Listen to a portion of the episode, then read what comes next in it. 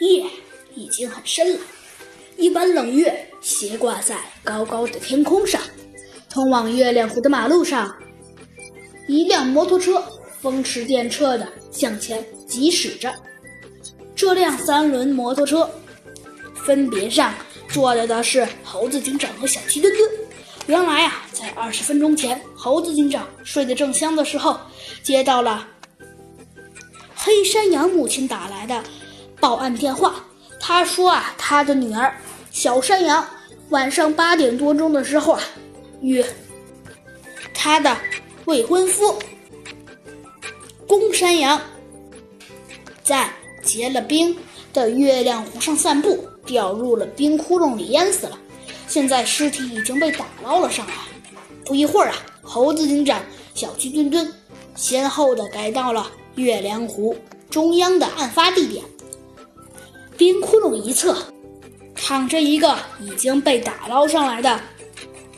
山羊尸体，他浑身冻得硬邦邦的，衣服上到处都是冰渣子。山羊的母亲以及山羊大叔和两个村民守候在一旁。猴子警长打量完在现场的所有人之后，问道：“请问死者的丈夫呢？”“哦哦哦，呃，他浑身的衣服都结成冰了，我们让他回去换衣服去了。”一旁的白羊大叔回答道：“那么你们谁把事情经过介绍一下？”猴子警长说道：“哎，猴子警长，让我来说吧。”说话的仍然是白羊大叔。